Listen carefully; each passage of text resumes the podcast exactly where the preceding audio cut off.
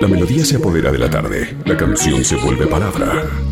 Riffs, redobles y firuletes atraviesan la radio. Hablamos de música. Me gusta canción se llama Me Gusta, se presentó hace unos poquitos días, creo que todavía no cumplió las dos semanas. Es el nuevo single, el nuevo lanzamiento de la multiartista Sol Pereira. ¿Por qué digo multiartista? Porque ese carácter de múltiple me parece que atraviesa su obra desde que la conocemos y atraviesa su obra en más de un sentido, porque es multi-instrumentista, porque es multi-estilística, porque es multipresencial, porque hasta hace poco vivía en México, pero tuvo una banda que la rompió en Córdoba, pero ahora vive en Buenos Aires, pero giraba cuando había mundo antes de la pandemia por otro montón de países. Siempre me parece que la multiplicidad de cosas en algún momento acompaña a Sol Pereira, que presentó Me Gusta y la tenemos para charlar un ratito acá en Viento a Favor. ¿Cómo estás, Sol? Bienvenida. Bien, muchas gracias. Qué lindo. Todo lo que yo sigo escuchando, digo, ay, qué lindo. Volver a los viajes, volver a, a las multis. Debe ser rarísimo para vos estar quieta. Es raro para todos esto de, de no poder movernos, nos afecta absolutamente a todos, pero por las condiciones de tu laburo, de tu música, de tu, de tu pasión, ¿hacia cuánto tiempo no estabas un año absolutamente quieta? Mm, Uf, no, la verdad que no recuerdo. no sé cuándo fue la última vez. De todas formas, fíjate que todavía no se cumple el año porque me- a mí me agarró la primera etapa de la cuarentena en México. Eh, o sea, yo estaba terminando una gira y justo Claro. terminando esa gira se desató todo el, el rollo. Todavía estaban abiertos.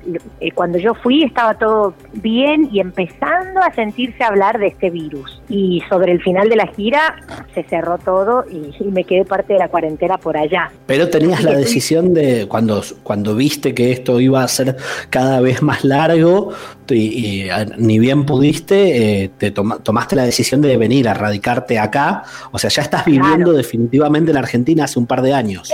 Sí, estoy hace tres años, tres años llevo ya en, en Buenos Aires. Sí, eso cu- apenas, eh, o sea, nosotros teníamos un pasaje de vuelta, regresamos a Argentina y ya nos quedamos eh, en casa encerrados esperando que, bueno, que todo esto pase. Ojalá que sea pronto.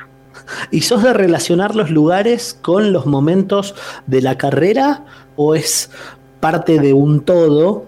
No sé, por primera parte, Argentina, etapa de los cocineros, por ejemplo, después el lanzamiento de tu carrera solista y eh, la decisión de instalarte en, en México, hasta esta actualidad que te encuentras ya con un disco entero hecho en Argentina en tu vuelta y ahora estos singles que empezás a mostrar como, como nuevo camino. Yo creo que siempre los, los distintos lugares atraviesan de una manera muy fuerte lo que estoy haciendo, porque uno está como en relación con un medio que influye, se mete en la creación, quiera uno o no, se mete en el- por el inconsciente, ¿no? Así que yo creo que cada momento, cada etapa, cada disco está teñido de alguna manera por ese paisaje en el que estoy viviendo. Y estos dos singles, este que estamos presentando hoy me gusta, pero el anterior también, fotos, ¿corresponden a un próximo disco? ¿O ahora es una Sí. etapa que mientras tanto son singles y después se va viendo qué se hace con esas canciones? No, no, es, estos son los dos primeros singles de un disco que ya está terminado y que lo estoy sacando en este formato, Eh, porque me parecía, digamos, interesante estar en contacto de alguna manera, tener excusas para estar más en contacto con la gente, eh, sobre todo con las personas que escuchan mi música y estar proponiendo prácticamente mes a mes algo nuevo para como para compartir. Y bueno, a mí lo- a lo que me dedico más fuertemente en este tiempo es a la música, porque hice teatro muchos años, pero ahora el teatro lo tengo como medio relegado y para mí eh, ofrecer nuevas canciones y en un momento que es como un poco particular, es mi manera de sembrar algo que nos permite también estar ver otro horizonte.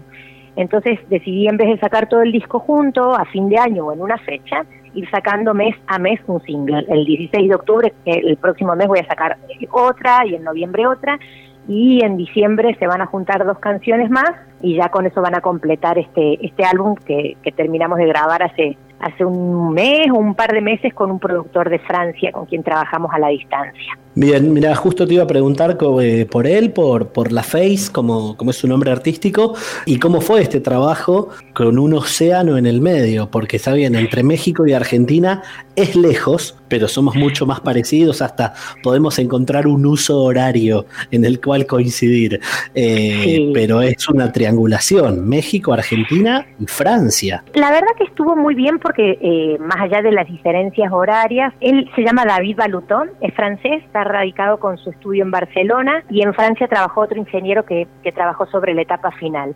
Yo estaba buscando a alguien que si bien conectara con la esencia y que entendiera un poco mi esencia musical y todo lo que tiene que ver con mi identidad musical, también pusiera un nuevo color, un nuevo sabor y me parecía súper interesante un productor como él, que eh, es muy versátil, que es súper musical, que trabaja con la música electrónica, que era por donde yo quería llevar este disco nuevo, eh, mezclar la música electrónica con mis canciones, con diferentes ritmos, que eso sí siempre me ha caracterizado, pero hacerlo como desde otro lugar, no con la típica formación de la batería y el bajo acústico, sino tocado y trabajado todo desde una producción electrónica. Y él ha trabajado con, con su grupo La Que es un grupo que innovó en el sonido, mezclando jungle con drum and bass y con electrónica, con una hip hopera increíble que se llama Kenny Arcana, con Calypso Ross, que es una artista maravillosa que tiene 87 años y sigue subiéndose en los escenarios hasta que la paró la pandemia seguramente. Pero bueno, fue como increíble laburar con él por todo lo nuevo que me aportó a mi sonido. Claro, vos el disco anterior lo habías trabajado con el Chávez,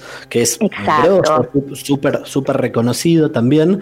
Eh, sí más partiendo desde la base del rock, también con componentes electrónicos. Va y ahora el cambio de, del Chávez por eh, bueno, esta decisión de empezar a trabajar en esta nueva etapa con David, eh, hay una muestra un también un viraje estilístico. ¿Necesariamente el próximo disco lo vamos a encontrar mucho más electrónico o son solamente matices? No, no, no, no. Está es protagonista eh, el concepto electrónico. Es la es como es la base de lo que se trabajó. De todas formas, con esto que, o sea, comentamos por ahí, la gente dice, electrónico, no es que vas a encontrar una rave, no es como, por ahí la gente que no está como muy empapada de la música electrónica la asocia solo como a un tipo de fiesta y la electrónica atraviesa todo, siempre lo ha hecho. Lo que pasa es que yo siento que en Argentina también se ha tenido mucho prejuicio con la música electrónica durante muchos años, ¿no? Como asociado a una cosa que no es musical, que no propone, cuando en el resto del mundo, o sea, eso iba como muchos pasos adelante mezclándose con la música acústica, con las canciones, con el pop, con el reggae, con el hip hop. Ahora lo ha tomado también mucho la música urbana, el trap, pero la electrónica está metida en los folclores. Eh, Bomba Estéreo de Colombia se mezcla un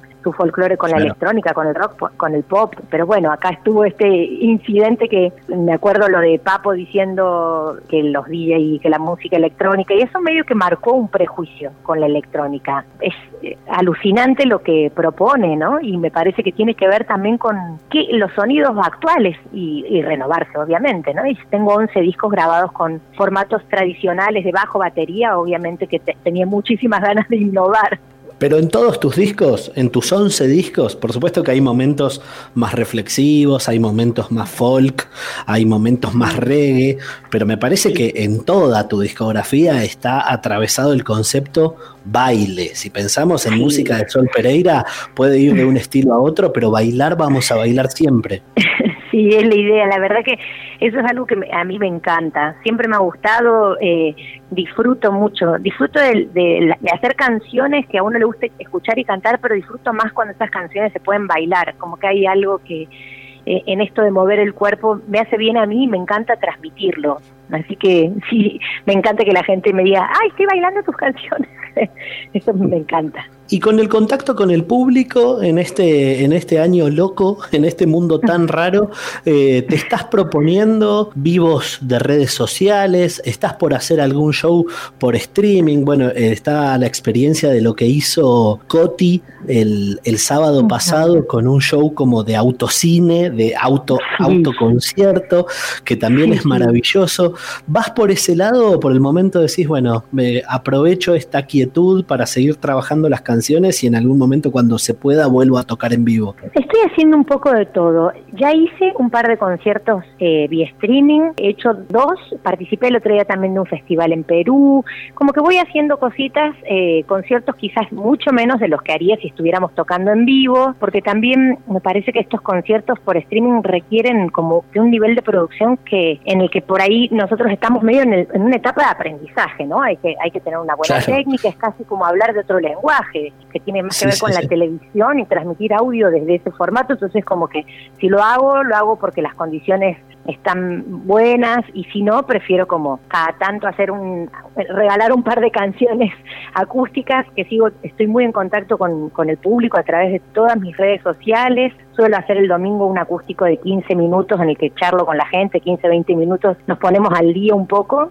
y eso es como que lo mantengo todos los domingos a la noche y el disco está terminado, estoy, hemos estado filmando videoclips, cada canción que sale sale con toda una producción alrededor, así que también trabajando en eso y también planificando la, la vuelta, porque esto, digo, será un 2021 o un poquito más adelante, pero volveremos a los escenarios y, bueno, ya se están planificando también esas giras que se pospusieron, que se cancelaron por el momento y se pasaron para más adelante. Seguro que sí, Sol, es un gustazo gigante charlar con vos. La verdad, siempre una, una inyección de, de, buena onda. Gracias por la música nueva. Vamos a esperar entonces 16 de octubre el próximo lanzamiento y ojalá en algún momento todo se normalice y ese volver al movimiento que tanto te caracteriza te, te traiga para la Patagonia.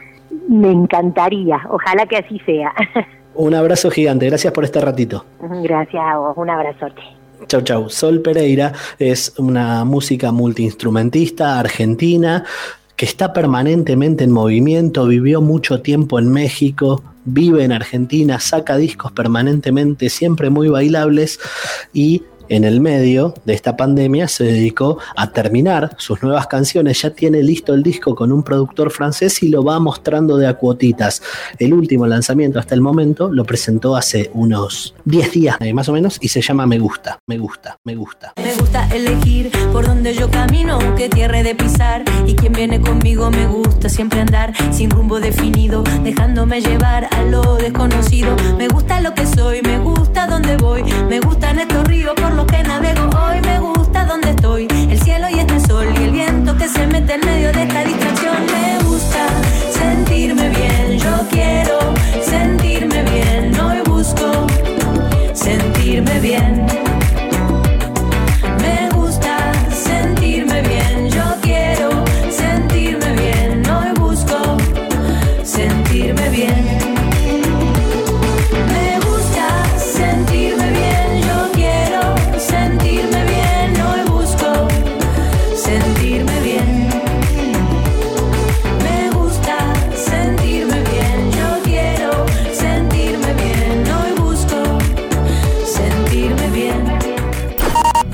LU5 Podcast.